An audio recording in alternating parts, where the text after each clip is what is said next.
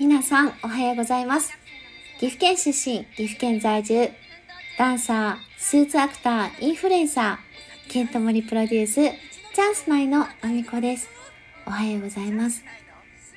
本日もあみこさんのおつむの中身をただ漏れさせていきたいと思います。あの、昨日のお話でね、ちょっとリモコンの話をしたんですよ。あの、部品での取り寄せしかできなくて修理はできないんだよっていうお話とか、あとは電池上手に使ってねっていうようなお話をして、ちょっと今日電池のお話をしたいなと思ったんですけど、あのー、電池って、まあ、ちょっと昨日のお話にもなっちゃうんですけど、あのーまあ、大抵リモコンとかで2本以上入れることがあると思うんですけど、あれって1個が、あの、その、電池の残量がほとんどなくって、1個が元気でも、うまく動かなくて、お互いを充電し合っちゃって、あの、動作がうまくいかなかったり、不具合が起きちゃったりすることがあるんですよ。なので、まあ、電池チェッカーをちょっとちゃんと使って、本当に、あの、放電してないかは、あの、一応チェックしてねって、漏電、漏電じゃないね。液漏れしたりとか、あの、することもあるから、気をつけてね、使わない時は抜いたりしてねっていうような話だったんですけど、あの、それ以外にでもでもですね、あの、ちょっと、あの、この間もあったし、ちょっと何件かですね、ちょこちょこあるんですけど、あのエボルタ電池についてなんですけどあの昔ってあのリモコンとかもそうだしあの特に掛け時計時計ですね時計に関してはマンガン電池じゃないとダメな時期ってあったんですよ。あのマンガン電池じゃないとあの秒針がねアルカリ電池だと速くなりすぎちゃってあの時計が狂っちゃうよっていうようなねあの時期もあってマンガンしか使用できない電池の時期もあったんですけど今の掛け時計はほぼアルカリ電池になっていてでまああのマンガンでは今のリモコンはちょっと動作が難しいかなっていうぐらい、まあ、意外と電力を使ってるんですね。であのー、アルカリが主要になってきてはいるんですけどエボルタのことを不安視してる方が結構多くて、エボルタ壊れるみたいな、あの、イメージを持たれてる方がちょっと多くて、あのー、ま確かにアルカリの乾電池って 1.5V の電圧が通常なので、あの、エボルタのその初期電圧が 1.6V 若干高めではあるんですけど、実は今のエボルタはほぼ、あのー、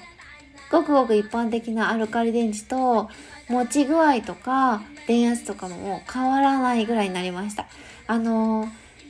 多分、エボルタ電池のイメージってオキシライド電池で多分植え付けられちゃってると思うんですけど、オキシライド電池に関しては、あの、昔さ、CM でね、あの、ロボットが、なんか、あのどっかの山に登りましたみたいなのとかなんか車を動かしましたみたいなのとかそういうのがねその CM でもその挑戦をこう公開してたりしてたので知ってる人いるんじゃないかなと思うんですけどそれの影響かあのすごい強いっていうイメージがあってで説明書とかにもね最近のは載ってないと思うんですけどちょっと前のだとあのオキシライド電池使わないでね的な感じのが載ってるんですよね。1.7V かな？電圧が多分初期うん多分そのくらいあるんですよ。で高いから中にはちょっと使えない場合があるんですよその電池がね。使えない場合があってオキシライド電池ってもう今販売されてないんです。であのエボルタはですねアルカリの乾電池なのであのほぼあの普通のアルカリの電池と変わらないです。ただまあ、あの長持ちかな10年とかぐらい20年かな？20年だったかな？置いとけるんですよ。一応ね。あの、環境によっては液漏れする可能性はあるんですけど、あの、置いとけるすごく長く置いとける放電しにくいっていうすごいいいところもあってそんなに今の電池と変わらないから別に使っても問題ないよっていうお話他にもね電池ってすごいいっぱい種類があるから他にも話したいことはいっぱいあるんだけど今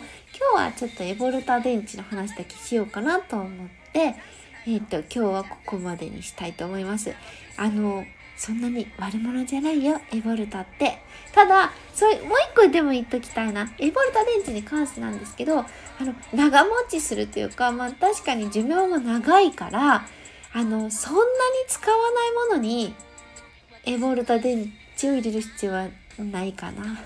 と思います。あの結構おじいちゃんおばあちゃんとかはね、エボルタ電池を買ってかれる方が多いんですけど、長持ちするからと思って買ってかれるんですけど、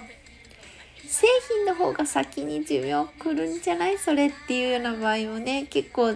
お客さん入れてらっしゃるんで、まあ、それには入れなくても、アルカリの普通の電池でいいかなとは思うかな。以上です。